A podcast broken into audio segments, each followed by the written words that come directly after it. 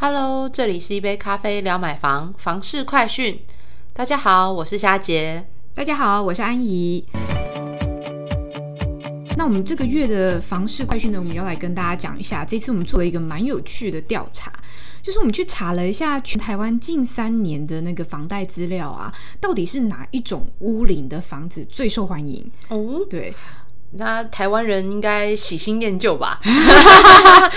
这么会猜，你真的很厉害。哎，我原本以为说，其实因为我们中古屋的量体很大，所以我原本以为中古屋占比还是比较高，就没没想到我们这样去查了一下，发现其实大概是零到三年的屋龄的贷款的笔数是最多的，大概已经超过了三成以上了。总体吗？它有分年龄层吗？呃，屋龄的年龄有分。我我说房贷。房贷的年龄层哦，你说人吗？贷款人，对对对，有，就是我们去看这未满三年的房子，到底都是哪些人在买？嗯，就我们去查了一下，就发现大概是五十岁、五六十岁以内，多半大家的选择，第一优先选择都是未满三年的新房。然后这其中又有一个族群最喜欢买新房子，就是八年级生，二十到三十岁的，嗯，对。然后我就觉得哇，其实蛮讶异的。大概跟大家报告一下，就是我们这次的调查是从二零一九年到二零二一年，总共啊，全台湾总共这三年当中有新增加五十点九万笔的住宅贷款资料。嗯，然后三年内的新房子大概是十五点四万笔。就大概三成左右，然后呃，屋龄三十年以上那种比较老的房子，大概是十点九万笔，占比大概是两成多，两成再多一点点这样子。然后二十到三十岁的这些八年级生，他们到底有多喜欢买这个三年内的新房呢？他们总体来说，大概有三成六的比例去买这三年内的新房子。哦，而且我看你刚刚分享给我的数据啊，其实分分界点在二零一五年呢，在二零一五年之前啊，我们在看数据的时候，大概他们买新屋的比例大概还不到四分之一。嗯，然后呢，从二零一五年之后，哎，哇，马上要升到三成以上。嗯嗯，对对，就是看起来那个八年级生手上的那个财力也还蛮雄厚的哦。应该是不是有长辈资助吧？还是找到了阿姨就不用努力了？对啊，我好像也可以理解啦。就是如果可以买新的，嗯，当然是买新的好啊。如果他能力够的话啦，嗯，就是相较老屋新屋还是有一些好处。第一个最基本的就是它贷款可能比较容易，嗯，因为它新房子嘛，不管是贷款成数啊、贷款利率都有机会谈的比较好的条件。然后再来就是说，新房子你就不用担心什么管线重拉的问题啊、装修啊、装潢等等，它都会少掉一些成本。然后还有一个部分是，有些人他真的很担心他的房子买中古屋不小心买到凶宅哦。之类的问题，那新房子不会有这个问题，因为他就第一手嘛，对不对？然后有一些人他的确会比较倾向于说，希望那个大的新房子的社区有很多的华丽的休闲设施，但不见得每个人都需要，但有些人会喜欢嘛。这个买新房子也比较有机会有有游泳池啊，有健身房啊，有 KTV 啊，有瑜伽室，或者是有中庭。我觉得，因为现在公园很稀缺，所以如果有中庭可以让六小孩，其实也不错。遛小孩真的是这样，我们家社区真的是下午每天下午就开始小孩超级吵的，对吧？这也是一个功能啦，等等。还有一个蛮重要的部分就是说，因为如果是中古屋的话，它屋龄通常比较旧嘛，然后它通常会在市区那种比较早开发的地段，嗯，所以有可能会有停车位不足的问题。就是它要么就是没附车位，要么就是附近也租不到车位。那新房子通常就比较有机会，你可以连车位一起买嘛，所以这也是一个考量啦。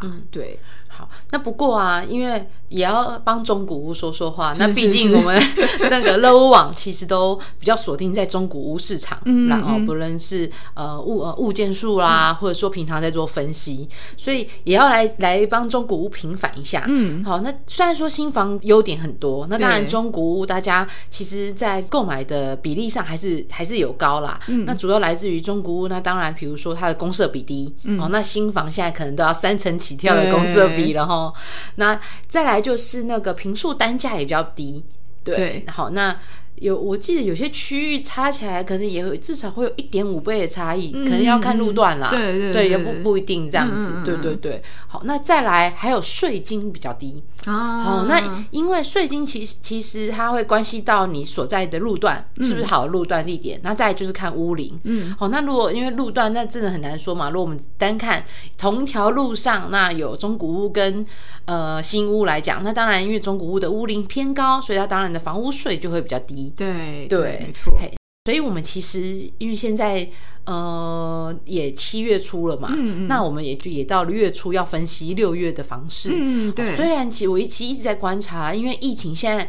看起来好像慢慢趋缓了，对，好，包含比如说确诊人数啊，从呃五月的那个五呃是五万四万在那边跳，然后死亡率的部分，那到底六月份的中古屋买气如何呢？嗯，好，那其实六六月份的中古屋买气在 Low 网站上面，相较于五月份增加了十二 percent 哦，好，那预约看屋数也大概回升了大概三呃大概呃四 percent 左右，嗯，呃，相较于去年同期，因为也刚刚好，去年同期这时候也是。疫情大爆发，是像每年那个四五六，大家都很紧绷，有 都会有一波，已经连两年哦，都是这个时间都有疫情。对，好，那不过呢，相较去年也是呃五六月这样子啊，包含比如说呃访客数啦，或是预约看护数，其实都还是有两成以上的成长。嗯，好，那当然，因为我觉得可能也是还有疫情有差异啦，因为去年那是三级嘛，大家都连出门都不能出门。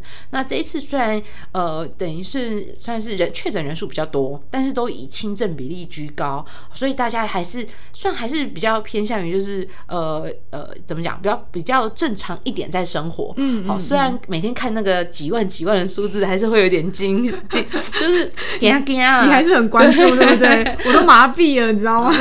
我还有在看，我还有在看。